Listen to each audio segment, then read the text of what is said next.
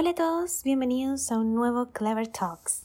Antes de empezar, queremos invitarte a seguirnos en nuestras redes sociales. Nos encuentras en todas partes como Cleverit Group.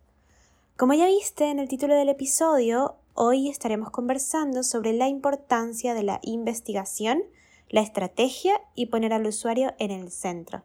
¿Quieres saber más? Let's clever it out. Let's clever it out. This is Clever Talks podcast by Clever IT.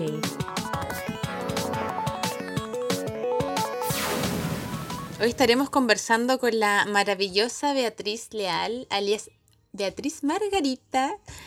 Ella es docente universitaria, consultora de experiencia de usuario y diseño de servicios y en sus palabras busca apoyar a las organizaciones a posicionar a las personas en el centro de sus procesos desde la innovación social, diseñando experiencias significativas y satisfactorias con la investigación, la comunicación estratégica y la experiencia de usuarios y el diseño de servicios.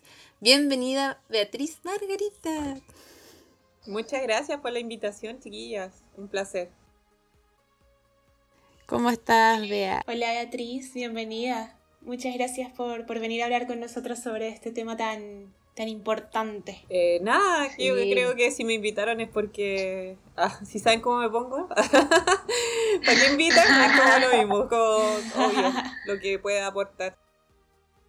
Sí, y muy importante destacar que Bea era mi profesora en, en, en un diplomado que estaba haciendo, así que ella tiene mucho conocimiento que nos puede entregar en este increíble episodio. Y vea como para empezar y meternos de lleno a todo este mundo de la investigación que es tan hermoso, gracias a ti que lo comprendí. Eh, ¿Nos puedes contar la experiencia en el área, tu experiencia en el área de investigación de usuarios y de productos? Eh, igual es como, tiene que ver con mi historia personal, igual yo de formación soy historiadora. Y siempre digo que cuando era historiadora es una, una disciplina que yo investigaba personas muertas. y, y, la pucha también sentido de realidad cuando tuve que ir a buscar trabajo no encontré porque tampoco quería ser, no me resultó ser historiadora. Y bueno, y de los errores se aprende también. Eh, la academia siempre tenía una relación media, media conflictiva. Eh, y buscando trabajo, entré a trabajar a, a vaga redundancia a una empresa de e-learning. Empecé generando contenidos digital, sin tener idea de nada. Me encontré con el diseño instruccional primero. Y ahí, bien curiosa, a mí me tocaba mucho hacer como cursos para otras personas. Y ahí fui, iba aprendiendo de, de estrategias, como que siempre me tocaba como hacer cursos sobre estrategia y cosas así. Y, y siempre he sido una persona súper inquieta. Y, empecé a descubrir que más allá de, de, del diseño instruccional estaba todo el mundo digital, la interacción y todo, y me metí, bueno, siempre desde la gestión de proyectos, como dirección de proyectos, em, a la experiencia usuario. Entonces, el 2012, no, 2013, 2014, entré a hacer el diplomado eh, donde también soy docente de la Católica de Contenidos Digitales, Comunicaciones, y ahí conocí mucha gente y me encontré, bueno, es, un variopinto ese diplomado, igual es una introducción, pero me encontré con la experiencia de usuario y la investigación de usuario, y me enamoré, yo dije, oh, todo tiene sentido en mi vida en estos momentos. Ah. Y de ahí fue jugármela nomás, yo siempre he sido como que hay que pedir perdón en vez de pedir, hay que pedir disculpas en vez de pedir eh, permiso. Y con la pura personalidad fui postulé a una, a una a una consultora de experiencia usuario que me gustaba mucho, que era IDA, porque yo veía sus contenidos y aprendía harto de ellos. Y yo quería ser arquitecta de la mm. información en esa época, y así patúa, no sabía usar ni Paint y yo que no sabía nada, así como filo con la cana. Y ahí Max Villegas me acuerdo que me, me citó y me dijo, ¿sabes qué, Pina? Tú no tenés tanta experiencia como en esta área, pero a mí me, como que ya tenés conocimiento y tu área de gestión es poco común, me dijo en esa época. Entonces tú sabes dirigir proyectos y sabes de experiencia de usuario, necesito a alguien que me ayude en esa área. Entonces ahí estuve varios, años, varios años siendo jefe de proyecto UX, que en esa época, que ahora sería como como product owner o, dueña de producto en esa época, ah. como en el 2000, estamos hablando del 2014, hace varios años, cuando había que explicar qué era la experiencia de usuario. Ahora ya estamos en otro piso. Y ahí me di cuenta que. Y ahí conocí a gente que diseñaba, los diseñadores, las diseñadoras, y, y aprendí todo un mundo de cómo ellos pensaban, cómo, cómo ver la realidad, cómo crear la realidad, y me enamoré del diseño. Y ahí después. Mm, inquieta, entré a hacer el magíster en comunicación estratégica pensando el área como la parte como de comunicación digital. Y ahí como que cubrí el área como de, de ver las, los fenómenos desde la perspectiva organizacional, igual del cambio cultural y todo. Y ahí yo, me, yo ya estaba rayando con el diseño y el diseño y dije ya me voy a lanzar porque tenía mucho, mucho miedo igual de meterme en un área que yo no conocía y era muy distinta a mí. Entonces por último la comunicación venía ah. conmigo. Em, y nada, me fue súper bien. Y, la católica, bueno, yo lo hice la católica, eh, desde el privilegio, eh, valga la redundancia. Me permitía tomar curso en otros magísteres y yo siempre tenía en mente el MADA, ¿caché? El magíster en diseño avanzado. Y ahí yo dije, ay, tengo que perder este miedo, chao. Y ahí tomé el curso de diseño servicio y me, ya, y dije, yo esto es lo mío, postulé una beca, me la gané. De hecho, tengo un post de cómo postular una beca y estudiar bien, porque el conocimiento que no se comparte eh, es como le dicen, como lo que no se comparte ya es vicio. Entonces yo trato de compartir ah. todo lo que hago para poder también ayudar a otras personas. De hecho, cada vez que hay una postulación de fondar, me llega alguien por ese post. Y ahí conocí el MADA y ahí, ahí el MADA yo creo que fue una transformación, un punto de inflexión en mía porque fue como, como, como ver el mundo desde otra perspectiva y entender que podemos trabajar en diseño sin ser diseñadores. Yo respeto mucho el oficio, yo no, no digo que soy diseñadora, no podría decirlo, porque hay gente que estudia cinco años, pero sí trabajo en diseño y entendí que también los equipos ah. multidisciplinarios son súper importantes. Y ahí me di cuenta que mis habilidades investigando sí eran útiles. Como también hay una cuestión como de autoestima profesional súper importante. Entonces ahí yo empecé como con la investigación de usuario, investigación de usuario, y empecé a cruzar metodología de, investigación, que viene de las ciencias sociales que yo ya manejaba, aplicándolo a la, al diseño, porque yo también veía ciertas brechas que a mí no me, no me cerraban, como no podía creer que, que, hubieran empresas que te vendieran el arquetipo, si el arquetipo es un instrumento para tomar decisiones y diseño. Entonces el arquetipo en sí mismo no tiene valor. Entonces había muchas cosas que a mí me, empezaban a hacer ruido. Y la falta de rigurosidad metodológica también en los procesos de investigación en diseño. Entonces ahí yo le planteé idea a Max Villega que abriéramos el área de investigación. Y ahí se la jugaron. Eh, bueno, yo tengo mucho cariño por ella. Y alcancé a estar un año tratando de abrir el área. Tuvimos un proyecto súper grande, súper bonito. Y de ahí ya empecé a tener otras inquietudes profesionales también y, y, y, a, y, a, tener ciertas diferencias también de visiones con la organización. Está súper bien. De hecho, hasta el día de hoy yo, yo quiero al Andrea, al Max y fue como, no, aquí nuestras rutas se separan. Y ahí eh, ya venía con la investigación, ya venía con esa inquietud y empecé a hacer investigación por mi lado y, y entré y fundé mi propia consultora porque también desde el feminismo soy feminista, entonces como que yo tenía mucha inquietud de, los cambios culturales. Como que yo entendía que la experiencia de usuario sin un cambio cultural es ah. súper difícil. Entonces empecé a cruzar y yo decía, no, aquí hay un paso anterior que está faltando. Hay que investigar también porque no solamente investigamos para crear productos, sino también nos tenemos que hacer cargo de los cambios culturales que implica dentro de una organización empezar a mirar desde, el, desde el diseño central a las personas. Entonces, ahí como con una amiga fundamos una consultora que hasta el día de hoy trabaja ahí. O sea, sigue funcionando y ha leído súper bien que lidera mujer como una consultora en, perspectiva de género, cómo incorporar también el diseño dentro de los cambios culturales y la, perspectiva de género. Y también empecé a eh, como que Carlos Gaona me llamó y empezamos a cachar que teníamos afinidad y empecé a trabajar en Medible como consultora. También trabajo ahí ah, algunas horas. Y me respetaba también este doble, doble pasión que yo tenía, que era como investigar, pero me gusta lo, como el género, el feminismo, y me gusta también como el diseño estratégico. Entonces, medible también hemos hecho mucho, pues yo ahí he aprendido demasiado como de, de diseño estratégico y partí, obviamente, investigando no solo para productos, después para servicios, y ya estamos haciendo investigación para cambios culturales, imagínate, se pueden diseñar cambios culturales, oh. como, como culture design que le están llamando ahora. Entonces, todo ese tránsito, siempre como que había cosas que a mí siempre me fueron incomodando de, de, de, de la investigación y también poner en valor y también la rigurosidad metodológica. Entonces, la investigación en experiencia de usuario tiene que cruzarse con, con la metodología de las ciencias sociales. Entonces ahí empecé a, a, darme cuenta que igual siempre me ha tocado ser como la pesada, como la que cae mal, como en ese sentido. Pero aún así hay gente que me quiere y ahí me invitaron a varios diplomados a hacer clases. Empecé haciendo clases de gestión, pero ahora ya he derivado directamente a investigación, que es donde tengo más experiencia ahora. Entonces, claro, yo siento que si me tenéis que preguntar ahora, en esta etapa, porque yo también creo que las personas tienen como etapas en sus vidas, no es que yo sea esto hoy, no. De hecho, la otra vez cuando fuimos a Lille fue a exponer sobre estos temas. Me gusta mucho cruzar género con, con experiencia usuario. Nos dimos cuenta que lo que decía uno de los, de, el autor de la arquitectura de información, el librito de Rosenfeld, decía que los roles o los tags eh, son estructuras que no dejan brillar a las personas porque las estáis determinando. Entonces eso me hizo mucho sentido el año pasado, entender que en este momento de mi vida a mí me acomoda y me apasiona mucho investigar para, con personas para generar, eh, cambiar realidades, porque el diseño cambia realidades, ¿cachai? También lo veo como, como yo entiendo el diseño también y que y yo sé que es distinto a cómo lo ven otras personas y es completamente válido. Pero en mi perspectiva, eh, nosotros tenemos, por ejemplo, ahora hay desafíos éticos, hay desafíos sociales, hay desafíos valóricos que la investigación se tiene que hacer cargo, el diseño de productos y experiencias se tiene que hacer cargo, y eso, la investigación es fundamental.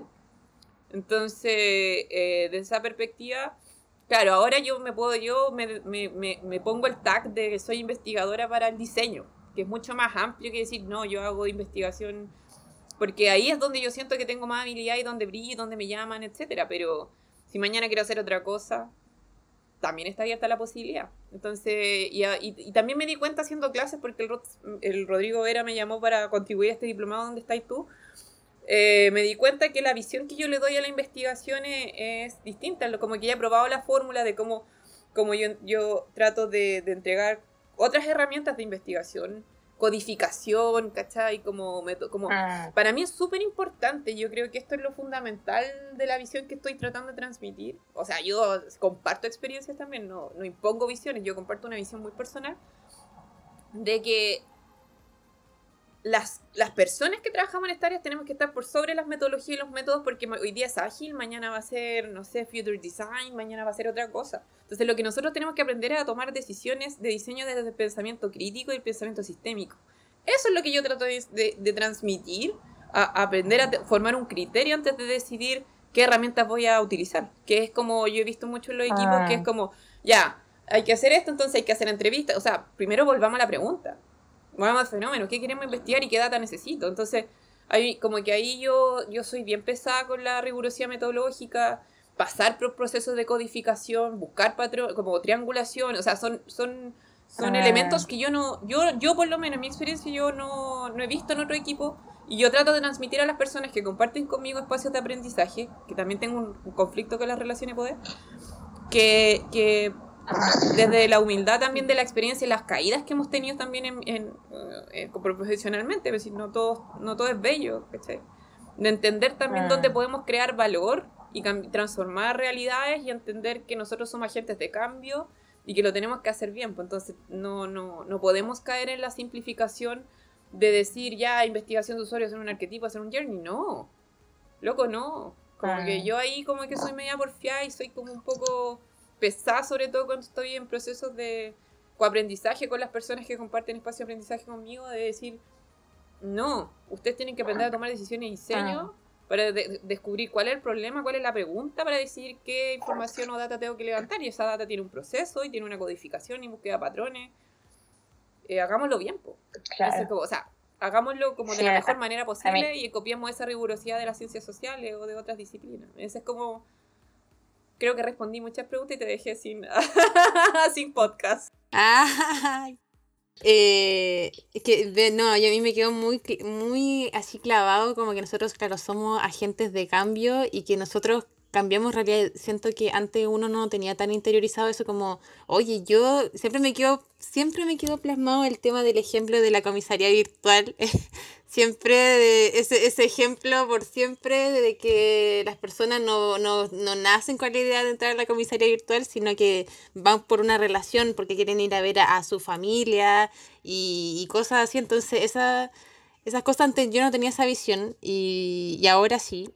Entonces, el tema de evangelizar y que las personas comprendan la importancia de la investigación es algo que se tiene que plasmar, bueno, no solamente en este podcast, sino que con hechos. A mí ya me, también me tocará la, la no sé si la batalla, pero eh, tratar de implementarlo. Y claro, acá tú mencionaste varias herramientas, vea, varias cosas que quizás muchos están súper colgados, porque son cosas igual específicas del área de investigación, como del research. Entonces, em, puedes como mencionar o bueno, o contarnos eh, qué es como la, investigación de usuario, eh, cómo se lleva en una empresa esta investigación eh, para las personas que no tienen idea, que piensan que investigar es casi que algo muy sencillo y yo, yo sé que tiene una profundidad enorme.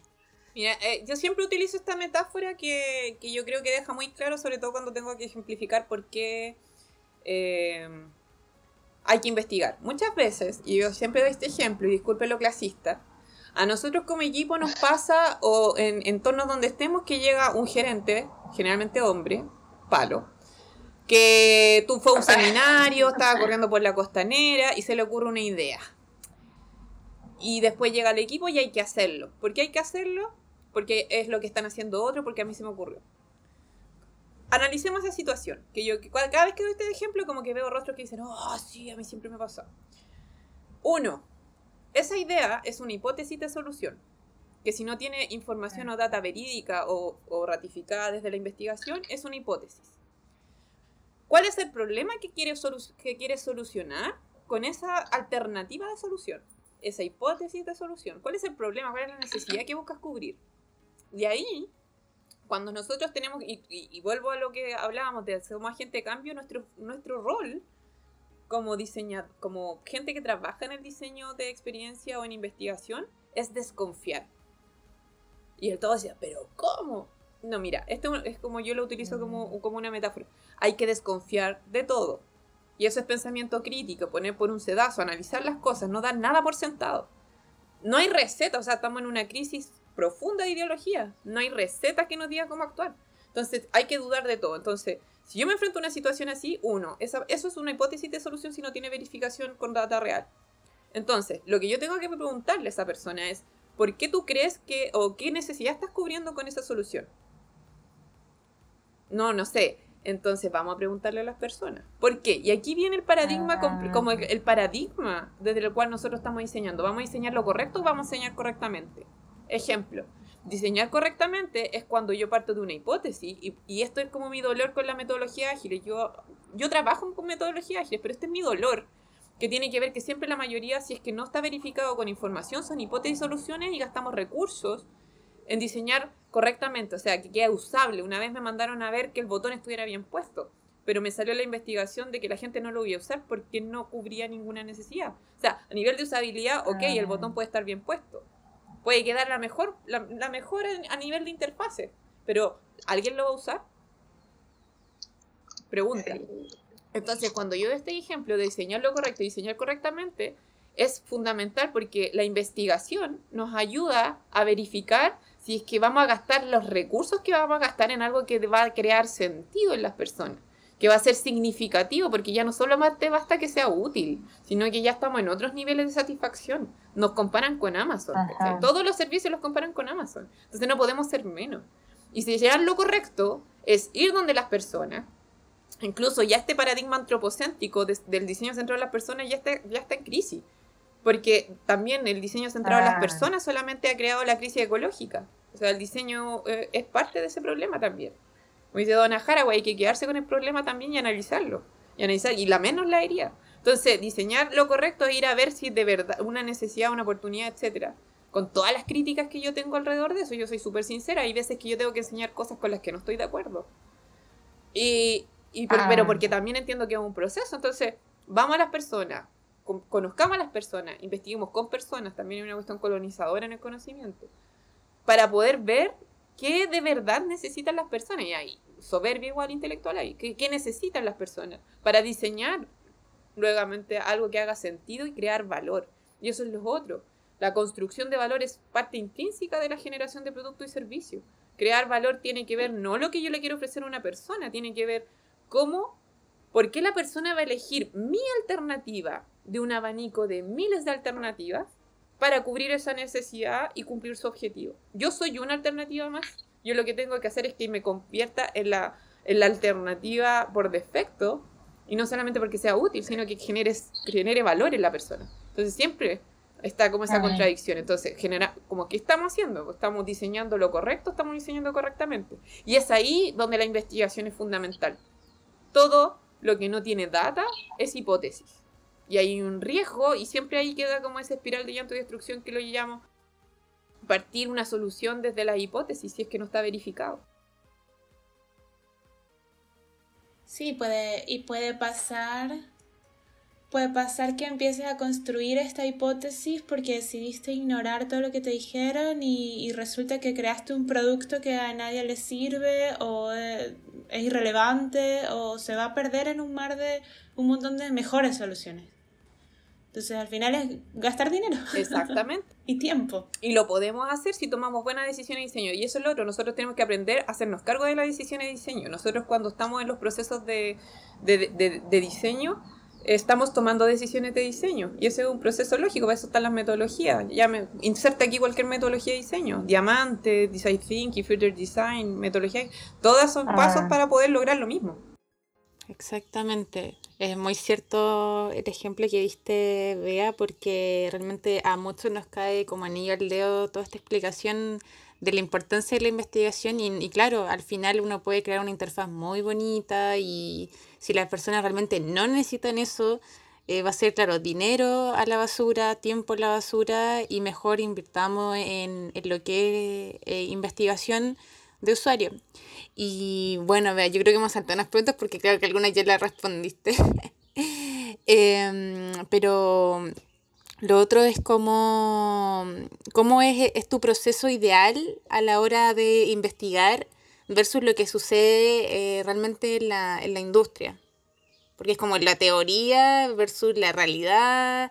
Entonces, yo sé que hay muchas cosas que se saltan y que sería siempre muy bueno que todos pudiéramos hacer el, el, proceso ideal, pero ¿cuál es el tuyo ya que tú eres la experta en todo lo que es research? Ay, me carga el, el, los tags. Yo no, yo no me considero experta, yo considero ah, que una, yo, yo, estoy en un área que me gusta mucho y trato de hacerlo lo mejor posible, pero como eso de experta, ¿no? Como que me incomoda, como no, como que trato de hacerlo según mis parámetros y me resulta.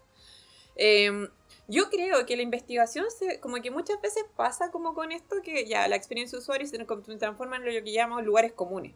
Hay que hacerlo, porque hay que hacerlo y no cuestionamos por qué tenemos que hacerlo. O se siguen recetas. No, hay que romper esos paradigmas, lo mismo como lo, lo, los paradigmas dicotómicos, está bien, está mal, es blanco y negro. No, esas son formas también de, de, de cerrarnos a nuevas posibilidades. Entonces, la investigación de usuario en un, en un entorno ideal, por ejemplo, en un entorno ágil, sería ideal que si tú estás tratando de incorporar las metodologías ágiles, que exista un área de levantamiento de información para que los procesos ágiles tengan hipótesis validadas. No partir de, y, y, y, partir como el dual track es un, es un, es un modelo bien ah. interesante donde tenéis un área o un equipo que está investigando y entrega data a este proceso ágil. Ese sería como un ideal. O sea, yo, yo he estado viendo organizaciones que están haciendo eso porque se dieron cuenta de que necesitaban data y dentro de los tiempos de las metodologías ágiles es imposible. Entonces, genera la data desde otro lado. ¿cachai? Lo otro, identificar qué tipo de investigación tengo que hacer. ¿Exploratoria, generativa o evaluativa? Aprendamos también a distinguir los tipos, los tipos de enfoque que tenemos para de decidir qué metodologías tenemos. Tenemos los recursos también, tenemos las capacidades o sea, también hay que ser humildes como en ese sentido. Hay muchas veces, yo por lo menos, yo sé que mi, mi, mi, lado cuantitativo, ok, tengo ciertos criterios, pero a los momentos de que tenemos que hacer, no sé, desviación, estadística, yo pido ayuda. Entonces, no, no vamos a ser unicornios. Jamás. Por ejemplo, también. ¿cómo mostramos la data? También tiene que ver con que el diseño centrado a las personas tiene que ver no solamente con el usuario, sino también con las personas con las cuales quiero transmitir las investigaciones. Lo otro, los insights también está de moda. Un insight no es cualquier cosa. Un insight, hay, hay que diferenciar ah. la, la, hay que diferenciar entre evidencia e insight. La evidencia es un dato comprobado que se transforma en información, en conocimiento y luego en insight, pero el insight tiene que ser eh, el qué y el por qué está sucediendo. Si no me da una explicación del comportamiento humano, de un por qué, no me sirve para tomar decisiones de diseño. Entonces, tenemos que aprender a diferenciar y también tenemos que entender que esto es un aprendizaje continuo yo aquí comparto una perspectiva desde la experiencia que me ha tocado trabajando, también haciendo un poco lo que le llaman el coaching, ¿cachai? Como también compartiendo las experiencias con otro equipo en Chile y afuera. Ahora me está tocando también compartir esta experiencia en Guatemala, etcétera. Eh, de que no y, y, y, lo que más me sorprende es que son los mismos dolores. Entonces es como cuando entramos en este loop nos transformamos en agentes de cambio y ahí hay que elegir las batallas y que eso siempre le digo a las personas que me preguntan, cuando hoy quiero abrir esta ah. área de investigación Estoy trabajo en las instituciones públicas, todo es más lento. Primera regla, Ay, ay, esto, por favor, si me quieren creer bien, si no, ahí lo pueden trolearme. Uno, los, tiemp- los tiempos de las personas son distintos a los tiempos de las organizaciones. Y si tú te vas a meter a tratar de cambiar un paradigma dentro de una estructura organizacional, tienes que aprender a dar las batallas y entender que vas a ser un agente de cambio. Segundo, si los líderes no están bajo la misma visión, es súper difícil que tú puedas hacer el cambio si no eres un líder. Los cambios culturales son porque los líderes tienen una visión concreta del cambio. Si los líderes no se puede hacer. Gente que tiene el poder dentro de toma de decisiones dentro de una organización. Entonces, si tú quieres, tú eres el suche y quieres hacer un cambio imposible, elige tu batalla. ¿Es el lugar donde quieres estar? ¿Es el lugar donde crees que puedes dar una batalla? ¿Vale la pena dar una batalla así? Entonces tienes que ver también Ah. cuál es tu lugar dentro de ese, de ese paradigma que quiere, quieres mejorar. Entonces, no digo que sea imposible, pero sí tienes que estar preparado y, de- y desarrollar la capacidad de resiliencia si es que quieres incorporar o poner en valor lo, lo- lo- la investigación para poder generar mejores productos y servicios, porque no todos comparten esta visión.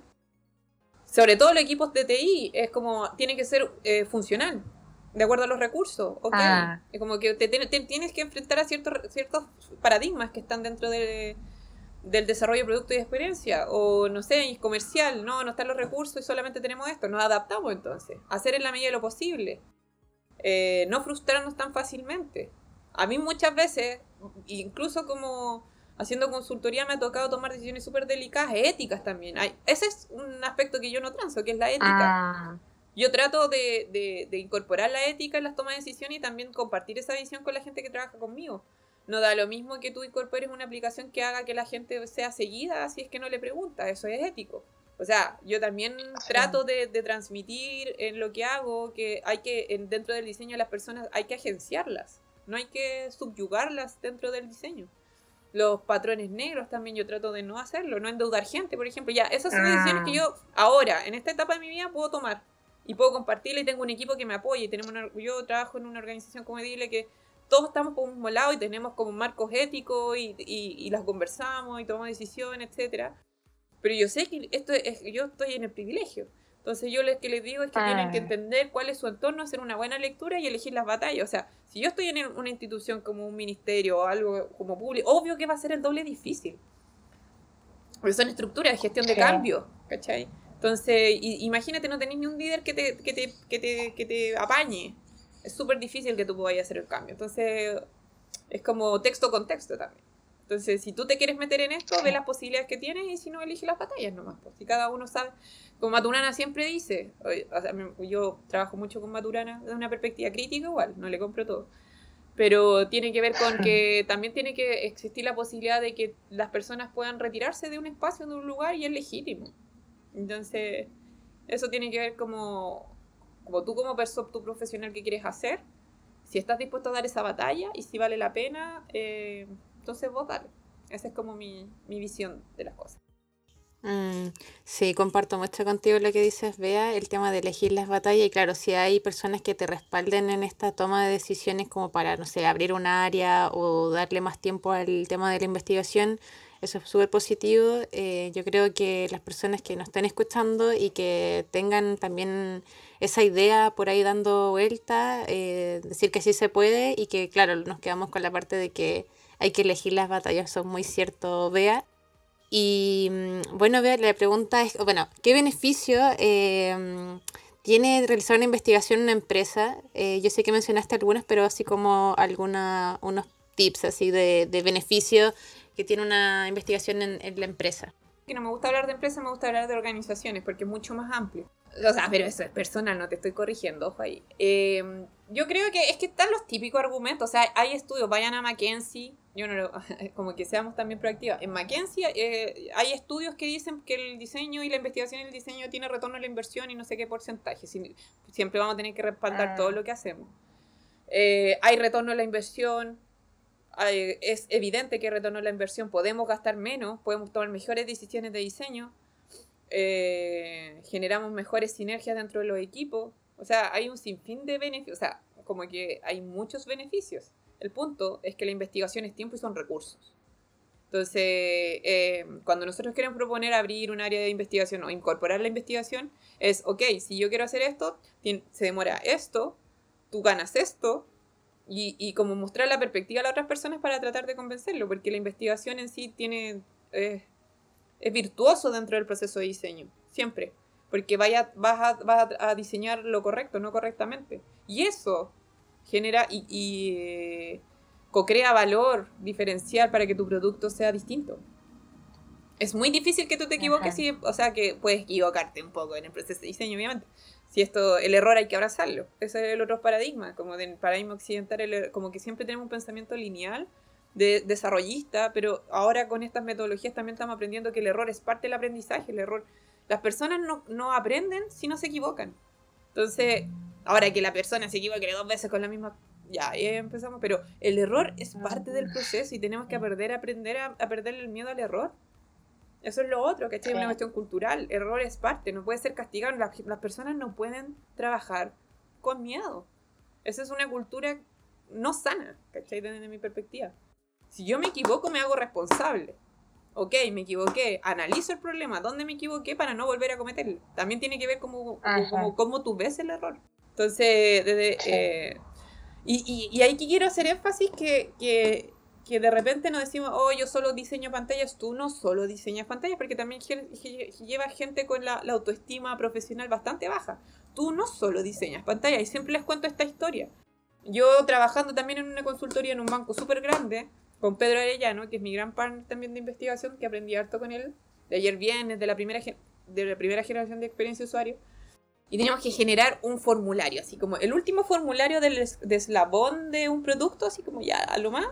Y también tiene que ver como cuáles son las batallas que yo quiero dar como profesional. Y una, una de las batallas que yo siempre doy es la perspectiva de género y generar diseño inclusivo cuando diseñamos. Y eso debería ser como el mínimo. Ah. Y me acuerdo que estábamos diseñando este formulario que era para fondos mutuos, imagínate, así como ya la cuestión, como ya más funciona no podía ser. Y yo voy y estaba el campo de, de género. Y yo así sola, así como que voy y le digo, oye, ¿sabes que Igual este campo es crítico porque ustedes tienen políticas de género súper marcadas y lo publicitan y es parte de la propuesta de valor. Y está mal preguntar género, porque si vas a preguntar género te tienes que hacer cargo. Facebook, si preguntas género, tiene 73 opciones. Esto fue, estamos hablando en 2015. Tiene 73 opciones y una casilla en blanco. ¿Tú estás dispuesto? Cuestionémonos por qué estamos preguntando género, porque lo correcto sería preguntar sexo. Pero no solamente hay dos sexos, porque ahora eh, en otros países ya el tercer sexo es legal. Entonces, ¿vamos a hacernos cargo de eso? Ah. Y yo, me acuerdo que la tiré así como... Y esto escaló a gerencia. O sea, no nos podemos hacer cargo, escaló a gerencia, se retrasó un poco y volvieron después de gerencia, todo esto, o en una mesa donde eran puro ingeniero, típico. Eh, y me dices, ahí que no nos podemos hacer cargo. Ya, ok. Pero lo hice cuestionar, ¿cachai? Es el punto, como una pregunta súper como, para mí era lógica, ¿cachai? O sea, esta es tu propuesta de valor, tenés que ser coherente, ¿cachai? Eso es lo que hacemos nosotros. Cuidar la coherencia de, las marcas, de las organizaciones cuando estamos creando interacción y, y, todas las interacciones son puntos de contacto donde la persona va a tener contacto. Entonces yo siempre me pongo en el lugar de qué va a pasar con una persona trans, sobre todo una persona no binaria. Entonces, eso es violencia, si lo vemos desde, una perspectiva, desde la perspectiva de género. Entonces, finalmente no gané esa, o sea, no, no se trata de ganar la batalla, pero lo cuestionamos, incluso me acuerdo que pusimos otro, como hombre, mujer, otro, y era sexo. Ya, ok, era una salida en términos, estamos hablando del 2015, ¿cachai? O sea, hace cinco años, cuando todavía no estaba como todo este, el estallido feminista ni nada. Y me acuerdo que yo quedé tan picada un poco con este proceso que con el Pedro no, como que conversábamos el tema y escribí un artículo que hasta el día de hoy es uno de los más leídos de IDA, que es como eh, cómo construimos formularios inclusivos. Y de hecho, como que si tú veis los comentarios, hay gente, oh, yo hice mi tesis con esto, ¿cachai? Y yo solamente partí de una inquietud. Partí de una inquietud y dije, ay, hay que escribir de esto, porque en el blog de Ida todos escribíamos. Y se transformó como, como algo que no había, estaba escrito en español, ¿cachai? Y ahora hay que actualizarlo, obviamente.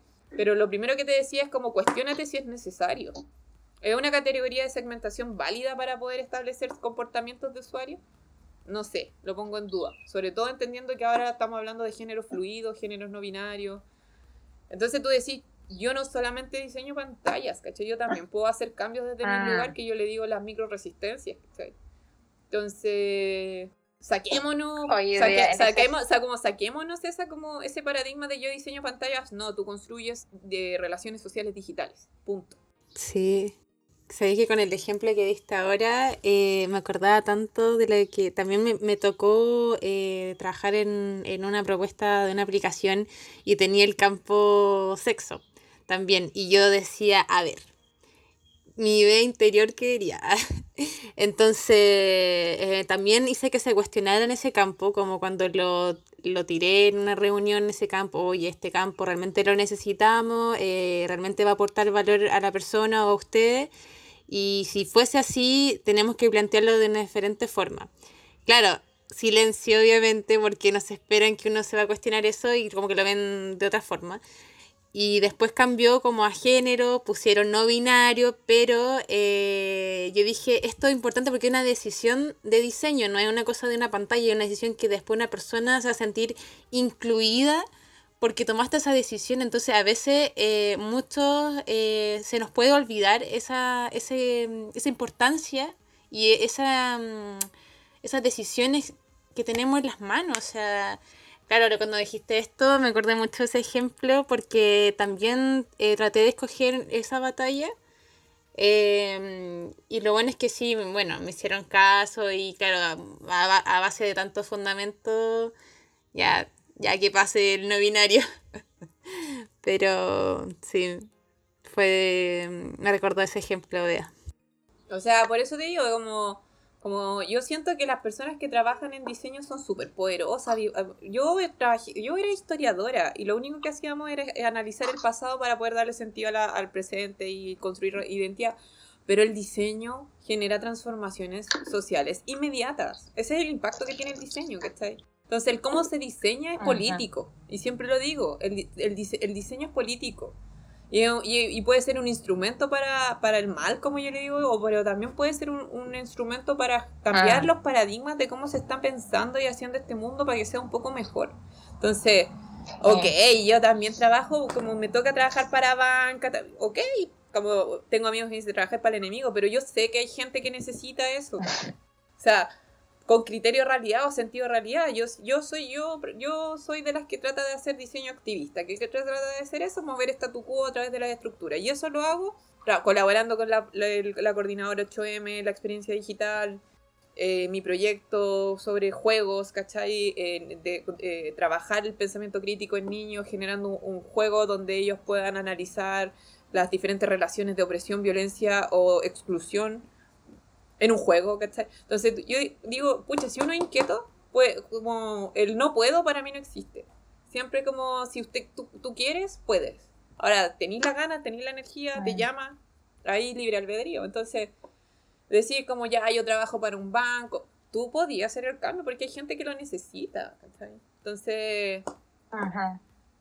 Eh, lo único que yo no trabajaría para FP. Ah, porque yo tengo una resistencia ética. Pero respeto a todo ese equipo y los abrazo. De hecho, seguí muy de cerca ahora con el tema de, del 10%, cómo lo estaban haciendo. Y yo, yo asumo. Y lo mismo que comisaría virtual como son equipos que tuvieron ah. que, que no, no, durmieron, ¿cachai? Entonces también los, los contextos son bien penca y abrazo a todos esos equipos que tienen que dar la cara en esos ah. contextos, ¿cachai? Ahora, lo que yo no perdono es que la comisaría virtual no se le hagan mejoras después que salió de marzo y tengamos que estar interactuando en una plataforma que deja harto que desear. Mm, sobre todo los formularios. Oye, vea, eh, yo tengo una duda.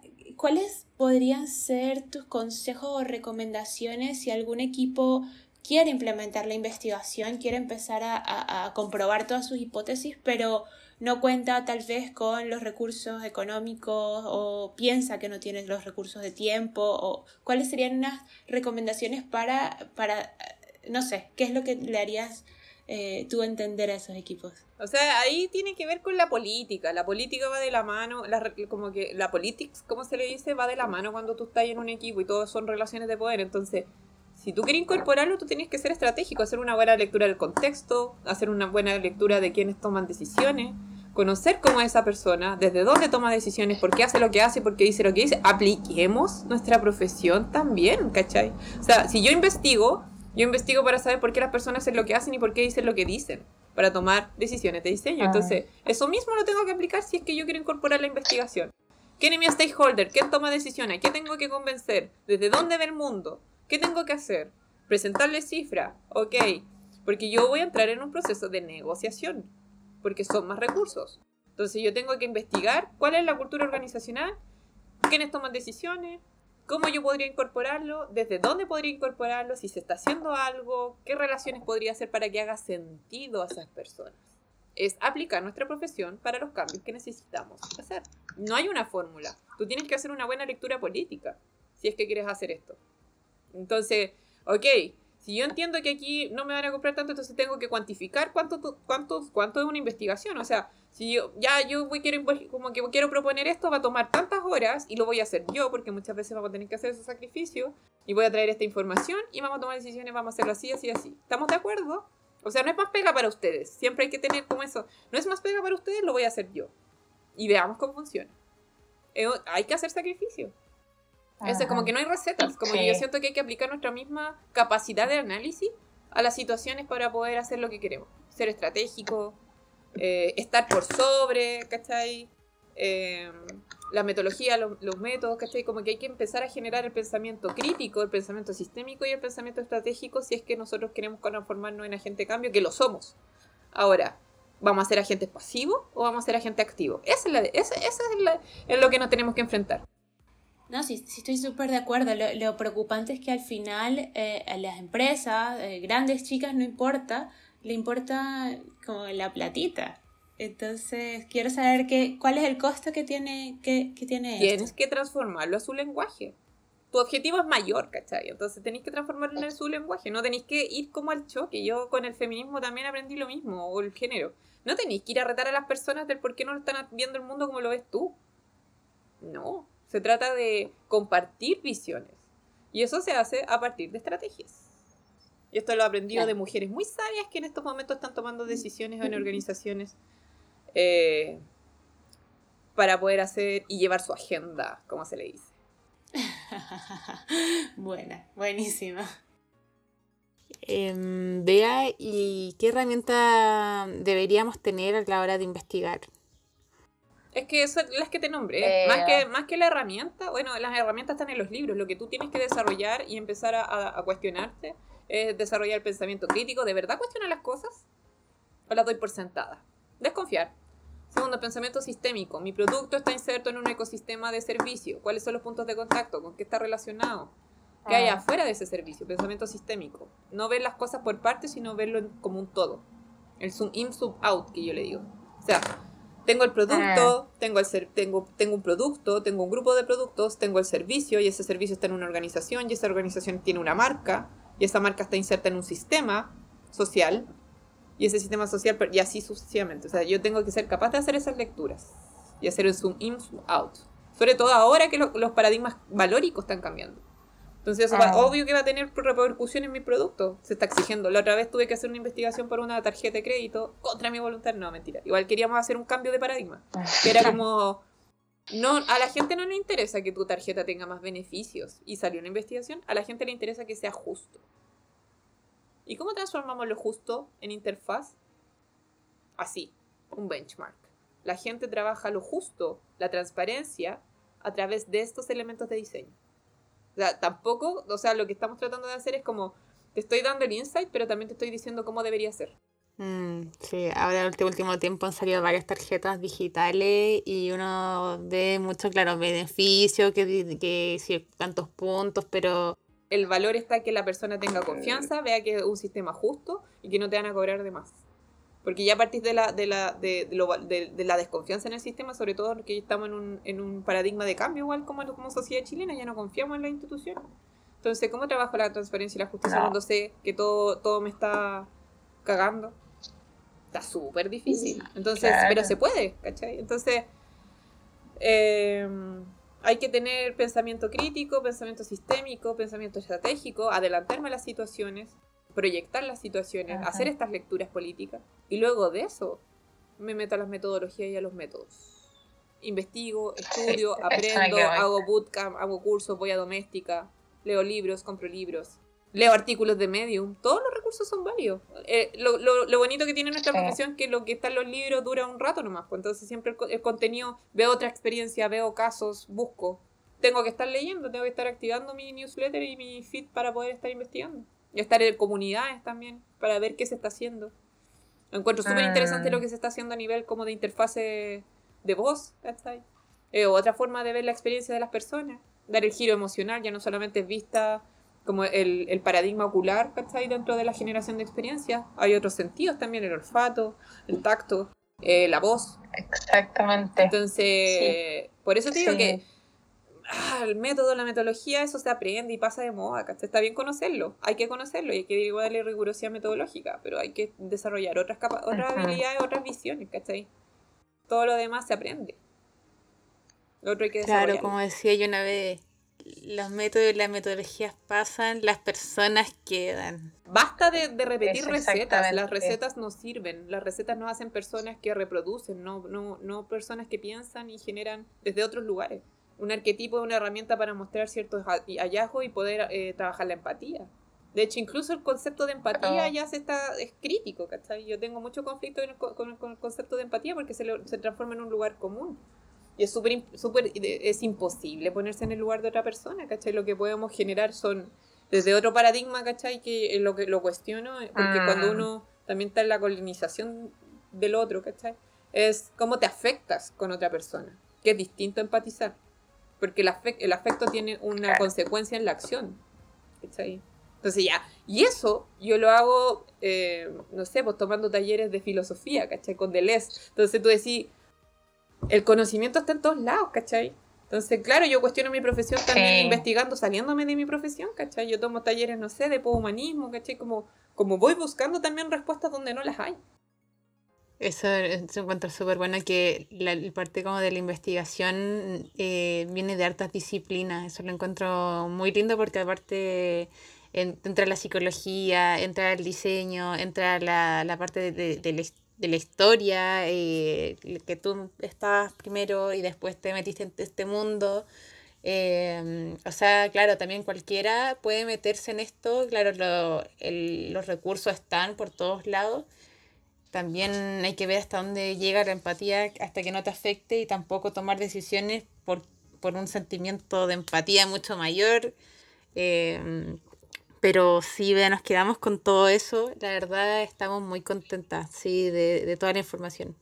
El otro día me pasó que alguien en Twitter, me, uno de las personas que está en el diplomado me dijo, oye, como que me tuiteó, eh, subimos una foto, de, hablo tantas cosas que en verdad se, se me olvida, pero fue como, subimos una foto de, de Norman en el avatar de- del chat del, del diplomado. Y nos reímos, pero después nos cuestionamos por lo que conversábamos con Beatriz respecto a por qué tenemos que eh, como eh, seguir como una persona Ah. blanca, como, como- no me acuerdo el tweet, pero era como blanca, que genera, eh, hombre blanco heterosexual cis, que genera conocimiento del privilegio. O sea, el hecho de que ustedes ya se cuestionen eso, yo ya digo, ¡ah! Sí. No, di- no, yo no soy de Sí. quienes denostan o en- en- idealizan a las personas. Yo eh, a, Nils- a, a Norman como que yo lo res- le respeto, pero también desde una mirada crítica desde donde él genera conocimiento. O sea, si de- vam- vamos a abrir los libros. O sea, ¿de dónde está generando el conocimiento de la experiencia de usuario? Hombres del primer mundo. ¿Eso se adapta a nuestra realidad Oh. tercermundista? ¿Dónde están las mujeres? Que una visión que siempre es una visión androcéntrica. Cuestionemos esas cosas también, pues, ¿cachai? Entonces, de a poquito. Entonces, cuando me mandaron ese tweet, yo me sentí orgullosa y dije, ya, listo. Vamos, una generación crítica de experiencia de Como que desde esa clase eh, de Don Normal que lo empezamos a mirar desde otro lado. Claro, es como desde qué lado él escribió esto, por dónde están las diseñadoras, por qué no se basó en más mujeres. Entonces ahí como que sí, yo ya no lo veo con los mismos ojos, pero sí, es verdad, uno lo respeta, es verdad. Yo creo que generaste un cambio grande. El paradigma del diseño central a las personas, que es el paradigma que hoy domina el diseño, también está en crisis. Yo te aseguro que en, en uno o dos años más vamos a estar el diseño interespecie, que ya está en, lo- en- en los papers académicos, ya aparece. No así en nuestra, en nuestra práctica, siempre estamos desfasados. Entonces, claro, el diseño central a las personas antropocéntrico. ¿Qué pasa como en, en diseñar como dice Arturo Escobar también para, para otra- otras especies? ¿cachai? Tenemos que entrar en, en otros paradigmas también. ¡Wow! Explota el cerebro, ¿cachai? Sí, explotó. O sea, con suerte estamos haciéndonos cargo del diseño central de las personas y ya están, estamos hablando de interespecie, ¿cachai? Entonces, wow, explota el cerebro. Pero ya, ese otro capítulo, ese otro paradigma, yo creo que nos vamos a encontrar luego con la crisis ecológica, ¿cachai? Nos vamos a encontrar luego con eso.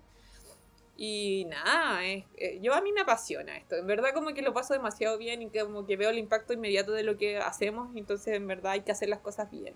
Y yo soy de las... Yo soy muy pienso positivo de que nosotros podemos cambiar eh, como la realidad para un mundo mejor. Y eso está en todo lo que hacemos, la ética, todo lo que hago todos los días, las decisiones que tomo todos los días en mi vida, tratan de apuntar a eso. Oye, Beatriz, y sí, genial. Y para ir cerrando, eh, si una empresa quiere contactar contigo para tu asesoría, consultoría, mejor dicho, eh, ¿podrías dejar algún, algún, no sé, contacto o mensaje? O sea, como que no, no, no estoy acostumbrada a venderme en verdad, como que la gente que se acerca a mí es porque me conoce, porque igual soy un poco, un poco pesada. No, pero en mi LinkedIn, en, Lin- en LinkedIn está todo lo profesional, lo demás es, eh, es como esto, ¿cachai? Genial, vamos a dejar tu LinkedIn por acá.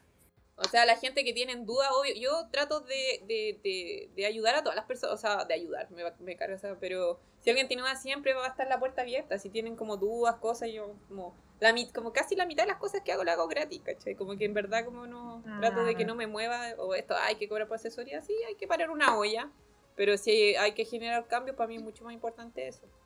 Generalmente hay gente que se, o ex- siempre como ex alumnos se, se acercan, Hola, aquí. hay que darle para adelante porque es más grande que nos, hay- es más grande que nosotros, ¿cachai? Entonces siempre está la puerta abierta, más que como ah, hay organizaciones que quieren, no, alguien que esté interesado en el tema, pucha, el LinkedIn está abierto y siempre contesto. Eh, como que siempre está la voluntad, ¿cachai? Como siento que esto es más grande que nosotras o nosotros. Eso. Maravilloso. Yo me faltó la frase de la Bea típica Ignacio Chacapic. o hay que tatuárselo. Yo me acuerdo la otra vez una alumna le dije hay que tatuárselo y se lo tatuó y mandó una foto y se escribió que yo había, No, que tengo ese no, Ya, sí esto hay que tatuárselo cuando es importante, tatúenselo, porque de verdad tienen que tatuárselo. Y una alumna se lo- me mandó una foto que se lo había escrito en el brazo.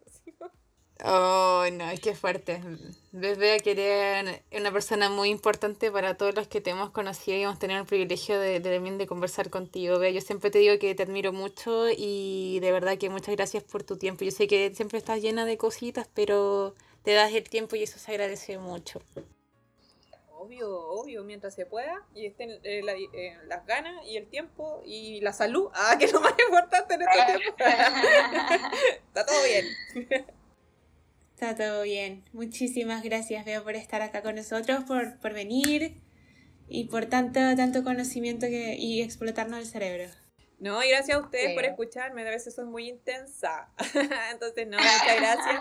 Y, y, uno, y, para mí es un honor que ustedes me hayan invitado, en verdad, porque eh, de repente, como que, como, sobre todo cuando hago clases y cosas, como que uno siente como ya. Esto es una visión, y eso quiero dejarlo súper claro: una visión súper personal. Que a veces siento que le hace sentido a otras personas y, y es bacán eso, ¿cachai? Pero es una visión, yo no quiero imponer nada, es solo una visión Ah. desde mi experiencia, de mi caída, ¿cachai? Yo tengo un, hice un quise hacer un magíster y no me resultó, ¿cachai? O sea, como como compartir también los errores, que eso es lo que nunca nunca nunca se comparte, como lo, lo- una Sí. yo comparto una visión, compartir las dificultades, los errores también porque siempre nos cuestan nos cuentan como la visión bonita de las cosas y esa es como la mitad nomás, po. Es súper Sí. difícil tener acceso al cómo te equivocaste, porque está todavía en ese paradigma, entonces bacán que me hayan invitado, chiquillas, muchas gracias. Ay, Bea, te juro que nos quedó para muchos episodios más contigo, de verdad. Bea. Sí, completamente. Ah, lo Ya, que sí que eh, tengo, eh, si me quieren escuchar, bueno, hablo de muchas cosas, pero tengo dos podcasts, uno sobre diseño feminista, Proyecto Cyborg, si lo quieren escuchar, mujeres diseñando y cambiando estructuras, y uno también con mi consultora Liana Mujer, pero ahí vemos más temas como de cambio organizacional, eh, perspectiva de género y cosas. Sí, son muy buenos. Yo los escucho y son muy buenos. Perfecto, están 100% entonces recomendados. Muchas gracias, Bea. Hasta pronto, entonces. En un próximo episodio vas a estar otra vez porque tienes mucho que entregarnos. Ay, muchas gracias, chiquilla. sí. Un abrazo. Muchísimas gracias por acompañarnos hasta aquí. Esperamos que hayas descubierto información importante y valiosa. Recuerda calificarnos en Apple Podcast y seguirnos en Spotify, así como compartir tus episodios favoritos con más personas. Hasta la próxima.